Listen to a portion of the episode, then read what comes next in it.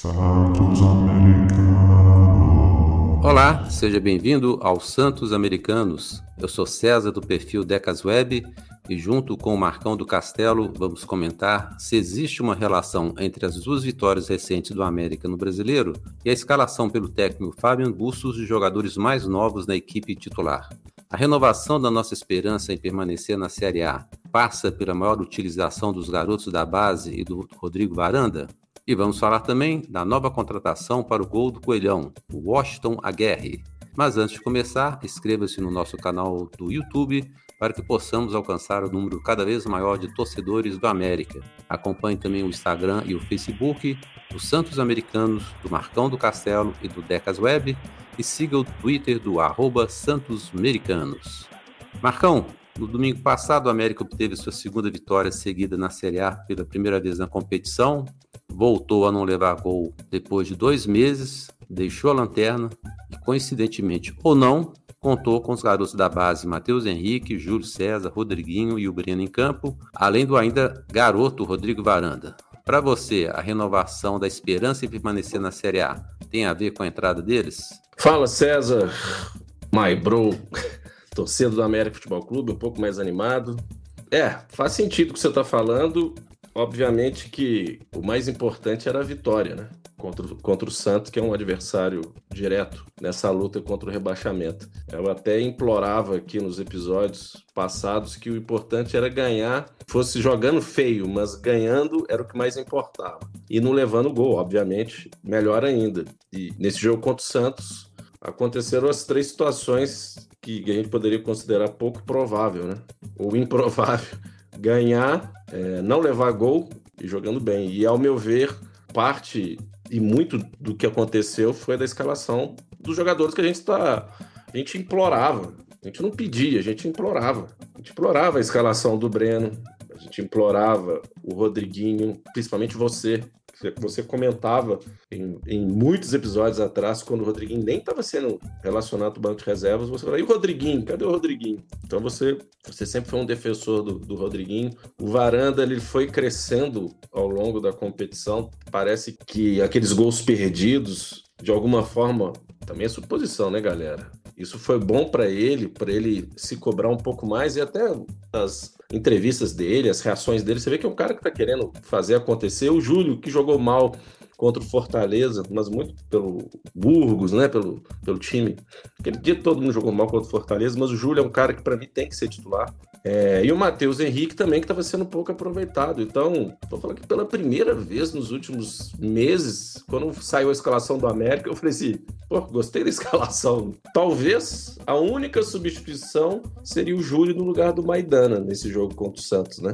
Que ele entrou no decorrer do jogo. Mas eu olhei a escalação e falei: é esse com os que a gente tem de opção, por questão de suspensão do Mastriani e tudo mais, esse é o time que a gente quer ver. Felipe de Azevedo ressuscitou, é o Félix, como eu disse no último episódio, mas tem a ver com os jogadores, vamos dizer assim, do DNA formador, tirando o Varanda, né, César? Mas é o que você falou no último episódio também, que tem que resgatar toda hora. O Bustos não é burro, né? Ele, ele já viu que quem são os jogadores, com quem que ele pode contar. E no pouco tempo que ele está no América, ele já viu que essa meninada é que quer mostrar serviço. E o esquema de três zagueiros que a gente até comentou, colocou na pesquisa do na enquete, né, do canal, que toda terça-feira a gente coloca, 80, mais de 80% dos, dos torcedores do América colocaram que preferem o esquema de três zagueiros e tem dado certo. Então, passa, obviamente, pela qualidade, a vitalidade dos jogadores novos, de idade, vamos dizer assim, mas como, em, como o olhar do técnico, vamos dizer assim, do Busto. Não sei o que, que você acha. Nessa partida, especialmente contra o Santos, é, eu fiquei um pouco preocupado quando eu vi a escalação do Matheus Henrique como, como lateral, porque o, Ma, o Matheus ficou encarregado de marcar o Mendonça, que é um, que é um jogador de lado muito rápido, dribla com muita facilidade, mas o Matheus Henrique matou o cara. Não deixou o Mendonça fazer absolutamente nada no jogo, a ponto de um determinado momento o Aguirre ter mudado o Mendonça de lado, porque viu que do lado esquerdo, que o Mendonça estava jogando, o Matheus Henrique não estava deixando passar nada. E aí no segundo tempo colocou o Soteldo para jogar do lado esquerdo, mesmo lado do Matheus Henrique. E o Matheus Henrique de novo, marcando muito bem, se você pensar que o cara é, não é lateral de origem, né? Marcando muito bem, chegou um ponto que ele não aguentou, pregou, deu, deu cãibra. Mas foi, para mim, a melhor partida do Matheus Henrique. E diante da baixa qualidade dos nossos laterais, do lado direito, né, o Daniel Borges e o Marcinho, é muito mais jogo investir num cara desses. Pode-se dizer que o time do Santos é um time fraco, mas o, o Matheus, e não só o Matheus, o Breno, o Júlio, o próprio Aranda, né, que não é, não é da base, e o Rodriguinho, né, como você disse, quanto tempo eu tô falando do Rodriguinho, né? O Rodriguinho, quando entrou no time do América, ele mostrou potencial e não estava sendo aproveitado, sendo preterido, né? Em função de Alê e de outros que jogaram ali na, na, posição. E além disso, né, além desse que a gente falou, tem o Renato Marques que ainda está aguardando uma boa oportunidade, uma boa sequência. Foi talvez o meu único senão dessa partida contra o Santos, foi a não entrada dele. Tem o Adson, que já tem algum tempo que ele está fazendo a transição. E contra Fortaleza, o Busto também lançou o Samuel e o Paulinho. Então a gente vê assim, uma mudança de mentalidade, porque o Mancini subiu com a maioria desses jogadores, só que ele subiu, mas não deu oportunidade para eles. Eles jogaram muito pouco. E agora a gente vê a diferença de ter jogadores realmente motivados, querendo aparecer para o mercado. São jogadores de início de carreira, né? Ao contrário de vários que estão na América, estão em final de carreira, já conquistaram o que tinham que conquistar. Essa turma aí é que tem igual, igual o termo que você usou, vitalidade, né? E tem qualidade também para tocar essa, como diria o outro, essa bagaça para frente aí, né? Porque o time do América precisa recuperar, precisa correr muito e principalmente precisa correr atrás do prejuízo. Então vai ser essa, essa meninada aí é que vai dar o gás. Agora, fica a dúvida, Marcão, porque passado esse período sem jogos, aí, data FIFA, como é que o Bustos vai formar esse time? Porque o Mancini também tem determinado momento, quando o América desistiu da Sul-Americana e a própria Copa do Brasil, ele começou a escalar esses meninos, e os meninos foram, foram indo, o América foi passando por fases, depois ele começou a colocar o time normal, né? Colocar o, o time velho, vamos dizer a assim. A panelinha, né? A panelinha, pode falar, a panelinha. É. Será que né? O América tem vários jogadores machucados, aí vamos, vamos supor, é, é, Daniel Borges voltando, Marcinho, Nicolas, Marlon, Aloísio, Mikael, Benítez. Como é que o Bustos vai formar esse time? Né? Eu, pessoalmente, acho que o, o Benítez vai ocupar a faixa que o Felipe Acevedo tem jogado ultimamente nesses dois últimos jogos, né? Com esse novo meio de campo aí que você comentou aí, Breno, Juninho, Martínez. Tudo bem que o Rodriguinho, o Matheus, Henrique jogam como alas, né? Mas é Juninho, Breno e Martínez. É, joga com três zagueiros, Avelar, Maidano, Júlio e Ricardo Silva, que voltou. Quem diria, hein? Ricardo Silva e na frente Azevedo Mastriani ou Varanda e Mastriani, né? Aí... Eu acho que ele, que ele vai colocar o Benítez jogando ao lado do, do, do Mastriani. Tenho essa impressão. Qual que é a sua expectativa com a, e aí tem a chegada aí, né? As chegadas né, do Kaiser e do, do Casares. Qual a sua expectativa de formação de um time quando a gente tiver, se tiver, né, esse grupo todo recuperado de lesão? Tem aquele negócio, o time que tá ganhando não, mexe, não se mexe, né, César? Uhum. É um termo antiquíssimo, né? Mas se você parar pra pensar, o time que não tava ganhando de ninguém, levando gol doidado, você vai correr o risco de voltar com o Daniel Borges, dado doido para entregar os gols. Já entregou, tinha entregue um, né? Foi contra o Fortaleza. Fortaleza. É, aqui em Depa, quase entregou contra o São Paulo. Voltar com o Marlon, tem gente que acha que é craque. Ou o Nicolas, que nunca foi unanimidade perigoso. O desafio sempre é encontrar o equilíbrio, né? Para tudo na vida, o equilíbrio é a palavra a ser buscada. Então, assim, eu, eu tenho, eu tinha um time na cabeça que eu julgava, julgava ser o ideal, mas eu confesso que o Azevedo, quem diria dizer isso, o Azevedo colocou uma pulga atrás da orelha, sabe, César? Porque o Azevedo hoje ele não é mais aquele jogador que fazia aquela função do Mancini, pedia para ele de vir para a esquerda, a mesma jogada, né? É a mesma jogadinha. Mais manjado, cortava para direita e cruzava, ou chutava. era a mesma jogadinha. E não aguentava o tempo, não aguentava o tempo todo. Talvez esse seja até um, uma vantagem dele não aguentar o tempo todo, porque agora a gente tem jogadores que podem substituí-lo até com mais rapidez. Então, é, eu nunca fui um fã de time com três zagueiros. Já disse isso também certa vez. Gostava do esquema do Líbero quando tinha um Baresi, né? Quando tinha um Baresi, que aquele cara jogava muito. Quando tinha um Maldini, mas zagueiro, que, que é italiano, né? Obviamente. Mas quando eu, quando eu lembro de três zagueiros, me dá um déjà vu aqui da seleção de 90, 90 com Lazzaroni, quando ele inventou de colocar três zagueiros, que eram aqueles três zagueiros assim, horríveis, né? Então, tem que ser, a minha opinião, tá, galera? Goleiro, Cavicchioli. Comete as falhas dele. A gente vai comentar da contratação nova. É lógico, né? Se contratação nova tem que ser uma nova contratação. Jogador novo, que a gente não sabe se é reforço ou se é contratação. Mas enquanto a gente não sabe qual é desse cara, que eu nunca ouvi falar, é Cavicchioli, iria com, continuaria com Rodriguinho, Matheus Henrique, Ricardo Silva, que voltou muito bem, Júlio e Avelar, uma coisa é o Júlio jogar com Burgos e Éder, gente. Outra coisa, jogar com jogador ruim, se vocês que já futebol, você sabe, você vai pegar um time na pelada aí, você joga bem, vai com um time seu que não joga nada. Você acaba não jogando nada. Então, Júlio, Avelar e Ricardo Silva. O Juninho voltou muito bem, né, César? A gente pode até comentar como é que o. Não sei se é o dedo, isso é perigoso falar isso, o dedo do Bustos ou esquema tático ali mesmo, ou até ele percebeu o seguinte, eu tô, eu tô no meio de campo com meninada aqui, se eu não correr, me doar mais, porque correr ele sempre correu, né, César? Ele só não desarmava e corria do, pro lado errado. Então, com o esquema tático mais bem definido, Juninho, Breno e Martinez, que estão. Martinez está um monstro. E aí, é aquilo que você está falando aí. Mastriani é homem gol e ficaria entre Felipe Azevedo, Varanda ou Benítez. É, na minha opinião, é uma posição, uma vaga para esses três. Benítez é mais, tecnicamente falando, melhor que o Azevedo e o Varanda? É. Mas condicionamento físico é o mesmo do Azevedo e do Varanda? Não. Tudo bem que o Benítez corre tudo, mas é aquela coisa. O Benítez a gente não pode contar com ele em todos os jogos. Então, é, o Varanda, Azevedo e Benítez. O Benítez ainda acho que ele é seria a terceira opção por conta desse condicionamento físico dele, sabe, César? Tecnicamente ele é superior. Mas diante da nossa urgência de ganhar os jogos, de correria dessa meninada, eu não sei se o Benítez vai aguentar o tranco. Mas já é um alívio, né, César? E o Cachaçares e o Kaiser entraram do jeito que a gente sabia que ia entrar contra o Santos, né? Totalmente fora de ritmo.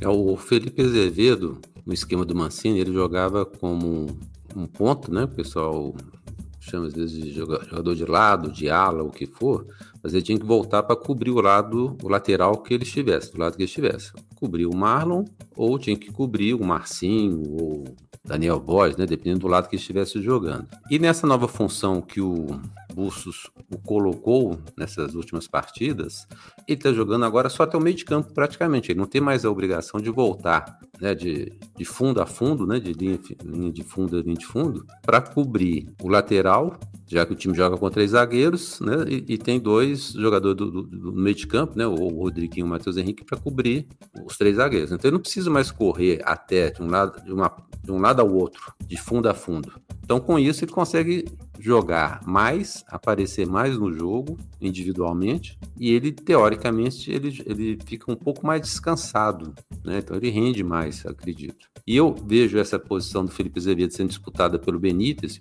pode ser pelo Casares também, até pelas modificações que o Bustos fez no segundo tempo contra o Santos. Porque depois de ter feito umas mudanças meio esquisitas e tal, no final ele terminou com Casares fazendo a função do Azevedo e o Kaiser fazendo a função do Varanda. Eu acho que até nesse ponto ele poderia ter entrado com o Renato Marques para fazer a função que o Varanda está fazendo, que é o jogador de puxar contra-ataque. O Kaiser nitidamente fora de forma e nem poderia se esperar coisas diferentes, né? Um cara que estava desde outubro sem jogar, muito preso, muito pesado. Me lembrou inclusive a chegada do Aloysio ao América também, que você vê que o cara está tentando, tá se esforçando, mas ele não consegue. O corpo não reage da mesma forma que a cabeça está pensando.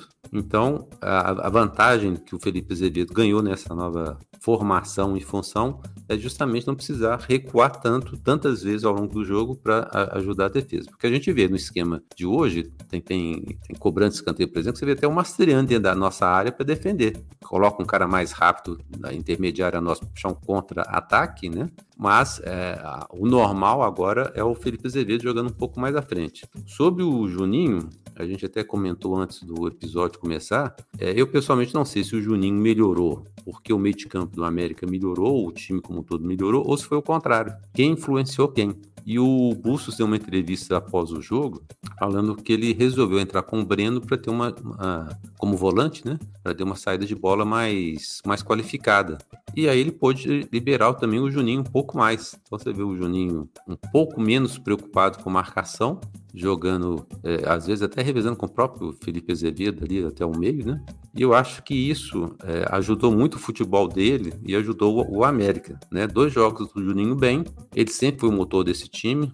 Eu sei que muita gente não gosta do Juninho, mas eu acho que é, o Juninho tem uma importância muito grande nesse meio de campo, até porque ele joga praticamente todas as partidas, né? Então, se o cara vai jogar todas, ele que ele jogue bem. Não adianta você ter um jogador que não é útil na função que ele foi escalado.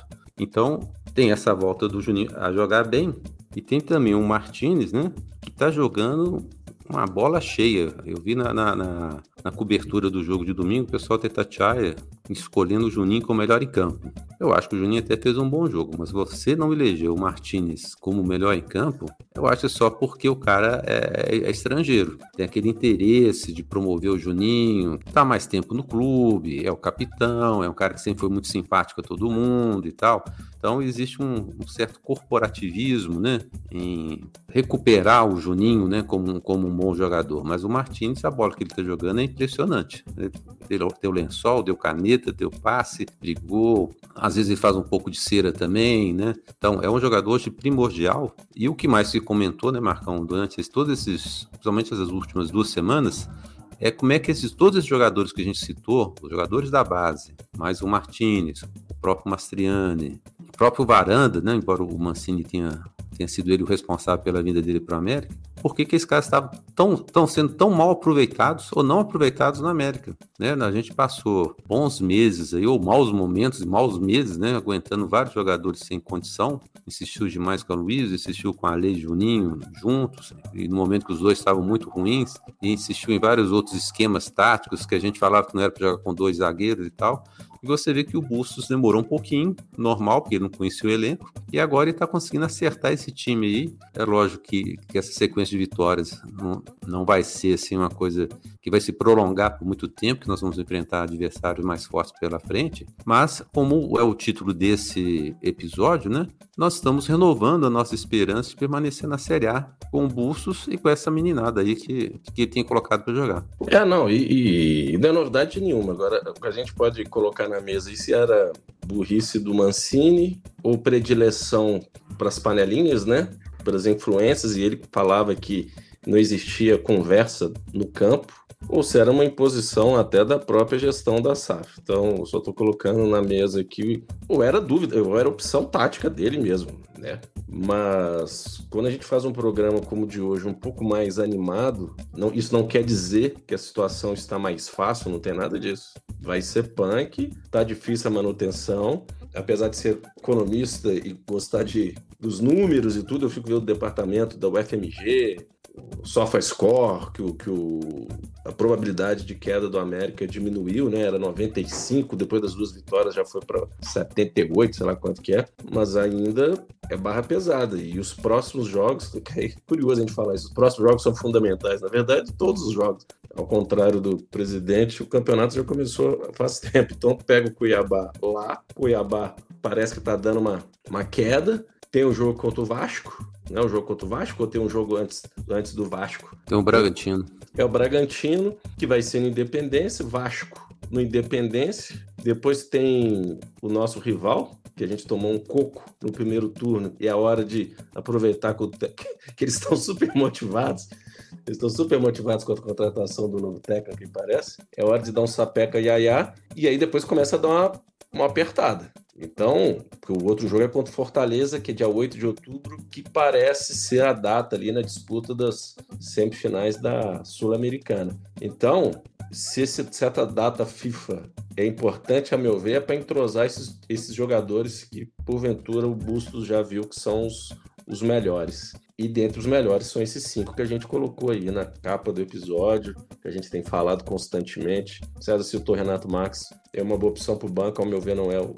Até já escalei meu time aqui, mas é uma boa opção para o segundo tempo. Agora, esses 10 dias também é bom para recuperar o Cachaçares, o Kaiser. Mas é aquilo, data FIFA é uma incógnita, né, César? Tem time que tá bem, cai de produção, tem time que tá ruim, melhora, time que tá ruim, fica pior ainda. Então, é uma incógnita. Então, mais uma vez, torcer, rezar, mas já a gente já fica mais animado porque o time tá competitivo competitivo, propositivo e já não leva gol. A bola chega, quando chega ao gol, não chega com aquela dificuldade para o Cavicchioli fazer uma defesaça, até porque ele não está fazendo defesaça nenhuma. Mas quando a bola vai, agora vai mais um pouco mais tranquilo. Então, difícil, mas as velas continuam acesas, César. É, e é importante, Marcão, eu não vi ninguém comentando a respeito disso, mas os últimos seis pontos disputados, só o América e o Grêmio conseguiram fazer seis. Né? Duas rodadas, as únicas duas equipes que conseguiram vencer as duas partidas foram Grêmio e América. E por uma coincidência incrível a nosso favor, praticamente todos os times do décimo para baixo fizeram ou empataram ou perderam. Então, vou citar rapidamente aqui: o Curitiba fez zero ponto, o Vasco fez um, o Santos fez zero, o Bahia fez um, Goiás fez dois, Internacional dois, Corinthians dois, o time do Barro Preto um, São Paulo zero, Cuiabá zero, time de Vespasiano 4, Fortaleza 3. Aí nós já estamos falando do Fortaleza, que é o oitavo, hein?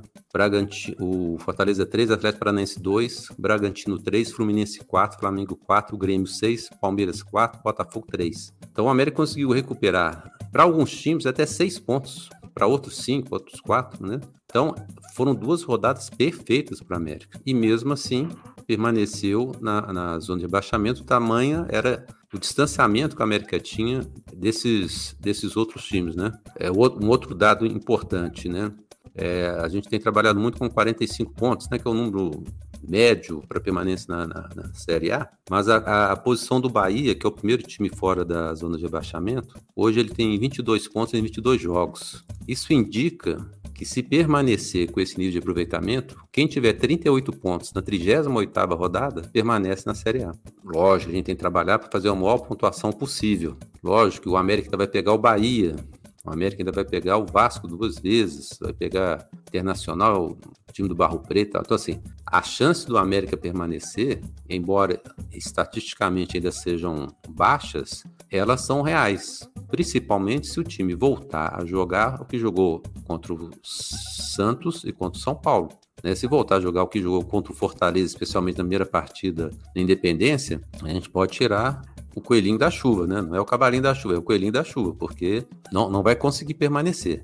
E no nosso caso aí, voltando um pouquinho sobre os 10 dias da data FIFA, né? O meu medo é o time piorar.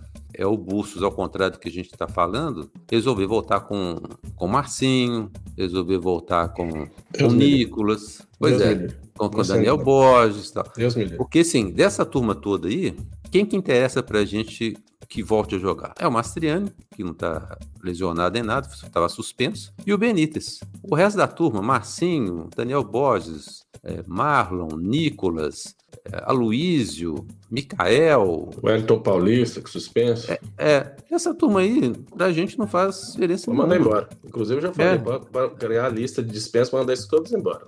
Exatamente. Então, o meu medo é que essa turma se recupere e que o Bustos, pensando de uma forma diferentemente do que a gente está falando aqui agora, é, resolva voltar com essa turma por achar que é jogador mais experiente, cascudo, que é muita responsabilidade em cima dos meninos, que é o papo que normalmente esse pessoal gosta de dar para não utilizar jogador mais novo.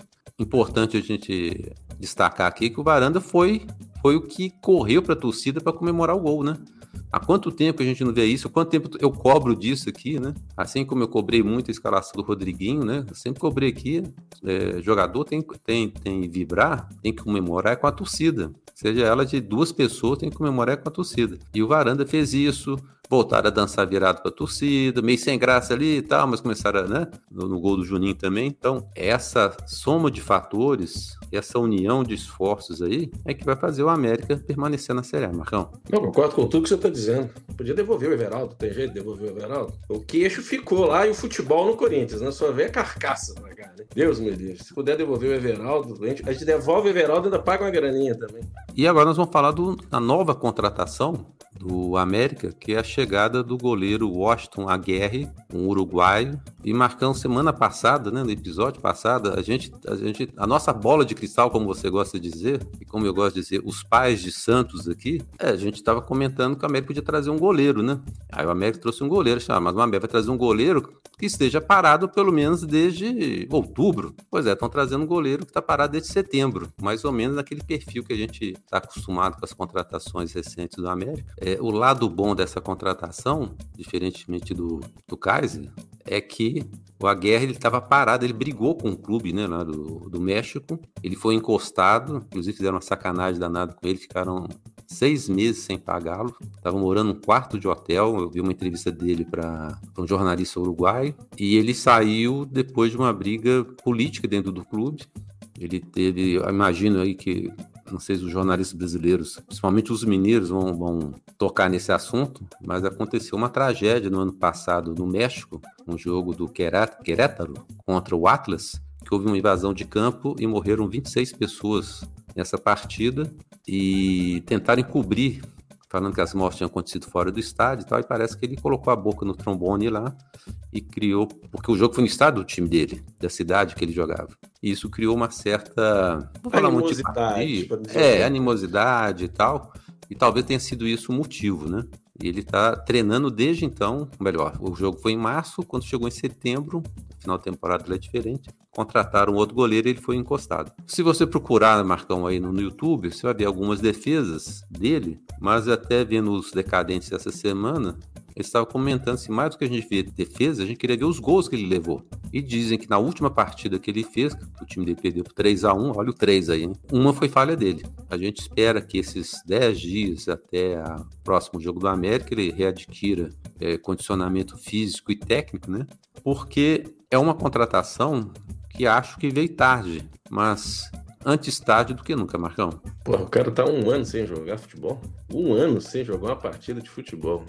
É complicado, viu? Porque assim, goleiro, jogador de linha já é difícil pegar ritmo sem muito tempo sem jogar. Goleiro, que é reflexo, tudo bem, ah, não tô treinando todo dia. Outra frase, pronto, treino é treino, jogo é jogo, né? Um ano sem jogar uma partida de futebol é muito tempo. É muito tempo. E a jogada que o caracterizou foi um gol que ele fez sem querer. No campo dele batendo uma falta, um gol horroroso, inclusive. Não foi gol, né? É aquele perfil lipídico que a gente já falou de contratação do América, né? Se o cara tiver encostado, machucado, se for velho, ajuda também, né? Mas machucado e muito tempo sem jogar é o perfil. E, e, e o terceiro item é ser problemas extra-campo. Vamos torcer, né, César? Assim, o Alexandre Faria aí, que deve ser o intermediário dele, a gente viu as fotos dele lá na série do Boulevard. Alexandre Faria, foi colocar o Twitter do Berri, pessoal meio, é empresário do Benítez também, Alexandre Faria. Então, é, vamos torcer, porque pelo Pazinato fica difícil torcer, pelo Jori, muito menos ou é o Cavicchioli, o pessoal falando aí que o Cavicchioli não vai renovar, uma celeuma na, na, nas mídias aí, de que o América não vai renovar, e o Soberano falou que não tem nada disso, que não faria sentido agora procurar o cara, sendo que o contrato vence em dezembro. E a gente sabe que isso também é meio lero-lero, né, César? Acho que deve depender muito se o América vai ficar na Série A, se não vai ficar. Então, é até bom colocar essa pulga atrás do orelho do Cavicchioli também, de não procurá-lo ainda para renovação, para o cara ficar esperto. Mas é aquilo, você até citou decadentes aí, eles estavam falando dos contratos dos jogadores do América. Ale, Ale 2025, Everaldo 2000, os Fumo tem contrato longo e os outros contrato curto. Então, vamos torcer, resgatar. A gente está falando de esperança, da esperança ter sido renovada, mas passa muito, muito, muito pela essa meninada. E, a gente já pedia há muito tempo. Então, quem disse que fala que torcedor não entende de futebol, a gente entende. É possível. Tem aquele do outro ditado também, que a unanimidade é burra. Pô, mas não é possível que todos pediu o Breno Pode, você até, pode até falar assim, o Matheus Henrique não era.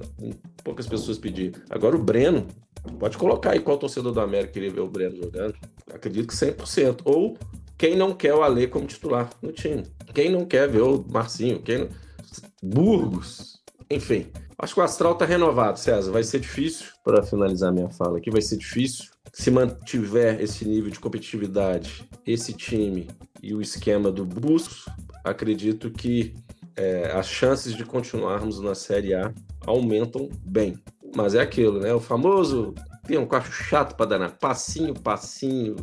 Vamos no passinho, passinho, César. Pezinho no chão. Agora, só para concluir esse assunto do goleiro, o Júri também deve ter pelo menos um ano que ele não joga. Melhor, ele fez uma partida, acho, no Campeonato Mineiro, né? Faz muita tempo gente pedindo, é, muita gente pedindo o Júri no time, e, por razões óbvias, né? Mas o Júri também deve ter feito um jogo ao longo do último ano. O Pazinato também tá, era reserva em Portugal, então esse novo goleiro aí, embora eu não tenha visto nenhuma defesa espetacular dele, ele era capitão do time dele lá no México, ele jogou na seleção sub-20 do Uruguai, tá certo? Tem sub-20, ele tá com 30 anos, já faz tempo isso aí. E o Henrique Almeida está aí para comprovar que jogador de seleção nacional sub-20 não, não quer dizer que vai ser um, um grande jogador no, no, futuro, né? Mas é um jogador que mostrou que tem personalidade e ele estava eh, negociando com, com, com Penharol para voltar para jogar no Uruguai. Mas realmente a gente não pode falar muita coisa dele, eu acho que é muito mais esperança, já que hoje o programa é um, uma renovação de esperança, é mais uma esperança que ele chegue e dê certo, porque realmente uma das, um dos grandes problemas do América esse ano foi a falta de um goleiro confiável. O Cavicchioli, que era, fez um ótimo 2022, fez um 2023 bem irregular, bem fraco. A gente espera até que ele volte a jogar como antes. Mas é bom ter um, um pelo menos um goleiro do, de um nível mais alto para que ele se sinta ameaçado. E eu acho que talvez a, a falta de reservas à altura tenha, tenha até prejudicado o Cavicchioli. E sobre as renovações, Marcão, é, tem vários jogadores vencendo contrato no final do ano, com essa possibilidade de ser rebaixado. O América não vai renovar contrato de ninguém, não faz sentido você abrir negociação agora, né? com exceção do, do Varanda aí, né, que, que, que, está se destacando, né?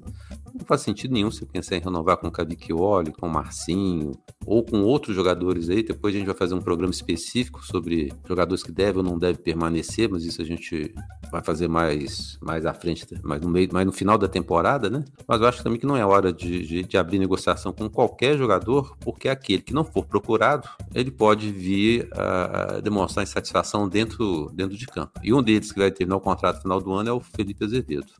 Queremos agradecer aos fiéis santos ouvintes americanos que ao longo da semana se inscreveram em nosso canal, participaram da enquete, curtiram ou deixaram comentários no YouTube e Spotify, como o Adolfo Parenzi, Adriano Carvalho, Aloysio de Araújo Prince, Carlos Eduardo Rocha, Diego Henrique, Flávio Azevedo, Cláudio Vilela, Joaquim Botinha, José Alves Aguiar, Lucas Lopes, Lúcio Melo, Roberto Lopes de Oliveira Neto, Samuel Avelar Júnior, Sérgio Souza e Tetatuia 18.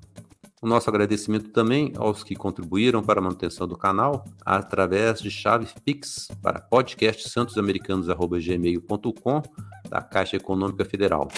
Agora que você ouviu o episódio de hoje, deixe o seu comentário, sugestão de tema no nosso canal do YouTube, mesmo que esteja nos ouvindo por uma das plataformas de áudio em que o programa está disponível. E se está nos ouvindo pelo Spotify, você pode deixar o seu comentário na própria plataforma. Agradecemos a todos vocês que nos acompanharam até aqui. Na semana que vem estamos de volta com um novo episódio. Abraços e Marcão, até o próximo programa. Acredita, América! Santos América.